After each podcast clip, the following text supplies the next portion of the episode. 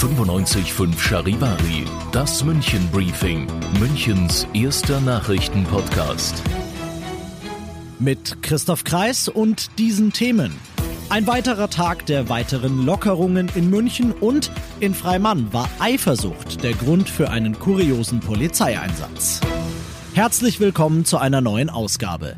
Dieser Nachrichtenpodcast informiert euch täglich über alles, was ihr aus München wissen müsst. Jeden Tag gibt's zum Feierabend in fünf Minuten von mir alles Wichtige aus unserer Stadt, jederzeit als Podcast und jetzt um 17 und 18 Uhr im Radio. Die Notbetreuung für Kinder in München ist ab heute noch ein Schrittchen weiter hochgefahren.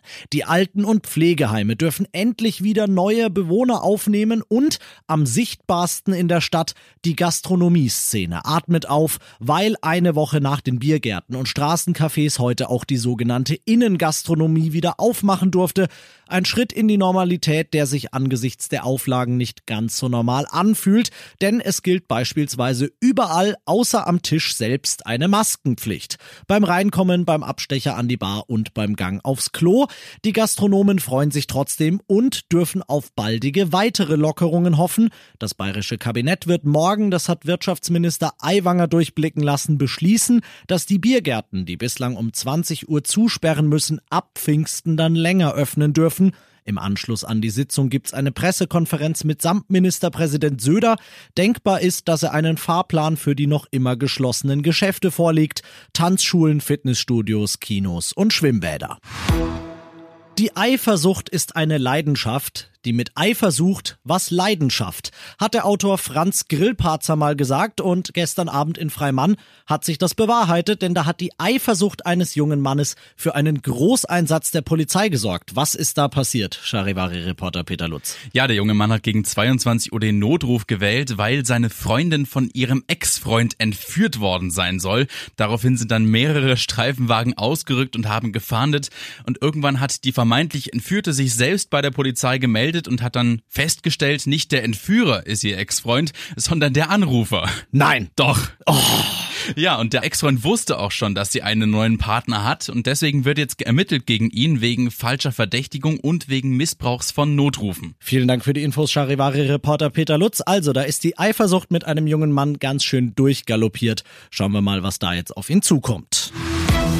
Ihr seid mittendrin im München Briefing, Münchens erstem Nachrichtenpodcast. Nach den München-Meldungen jetzt noch der Blick auf die wichtigsten Themen aus Deutschland heute. Unser Ministerpräsident Markus Söder nennt es ein fatales Zeichen. Seine Amtskollegen in Thüringen und Sachsen wollen ab dem 6. Juni weitestgehend auf alle Corona-Beschränkungen verzichten. Charivari-Reporter Arne Beckmann. Die Regierung will das Thema genau umgekehrt angehen. Zwar mutig, aber nach wie vor wachsam. So sollen Basisregeln wie anderthalb Meter Abstand und Kontaktbeschränkungen für alle gelten. Wo es nötig ist, sollen lokal dann noch Regeln dazukommen. Ohne Grundregeln drohen die bisher schon erreichten Erfolge verloren zu gehen, warnt Kanzlerin Merkel. Lockerungen sieht aber auch die Regierung vor. Private Treffen zu Hause zum Beispiel sollen wieder mit bis zu zehn Leuten möglich sein, wenn die Abstandsregeln eingehalten werden. Diese und andere Lockerungen stehen in einer Beschlussvorlage der Bundesregierung. Gleichzeitig sollen andere Maßnahmen wie die Maskenpflicht, so ist es vorgesehen, scheinbar verlängert werden. Wann diese Vorlage beschlossen werden könnte, ist noch unklar. Das wird teuer für VW. Der Bundesgerichtshof hat heute in einem ersten Fall im Abgasskandal entschieden. Der Konzern muss seinen betroffenen Kunden auf jeden Fall Schadenersatz leisten. Charivari-Reporterin Mareike Kohr. Es handelt sich um ein Urteil, das eben auch tausenden anderen Klägern hilft, ihre Verfahren zügig zu beenden. Der Volkswagen-Konzern will nun Einmalzahlungen als pragmatische und einfache Lösung anbieten. Wie hoch diese sein werden, hängt vom Einzelfall ab. Volkswagen erklärt weiter, dass Urteil Urteil könne als Schlusspunkt gesehen werden. Für rund 60.000 offene Fälle gibt es nun Klarheit. Bisher hat es an Gerichten mal Entscheidungen zugunsten von VW, mal zugunsten der Kunden gegeben. Und das noch zum Schluss. Es gibt endlich Klarheit für die Löwen und die Spielvereinigung Unterhaching in der dritten Liga. Die Saison wird fortgesetzt. Das hat der DFB heute auf seinem virtuellen außerordentlichen Bundestag mit großer Mehrheit entschieden. Im Vorfeld stand noch ein Abbruch im Raum, den vor allem ostdeutsche Drittligisten wollten. Die Löwen und die Hachinger waren Teil der Weiterspielen-Fraktion, die sich damit jetzt durchgesetzt hat. Die Spielvereinigung startet schon diesen Samstag in Groß Asbach.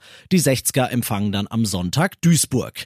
Ich bin Christoph Kreis, ich wünsche euch einen schönen Feierabend. 95.5 Charivari. Wir sind München. Diesen Podcast jetzt abonnieren bei Spotify, iTunes, Alexa und charivari.de. Für das tägliche München-Update zum Feierabend. Ohne Stress, jeden Tag auf euer Handy.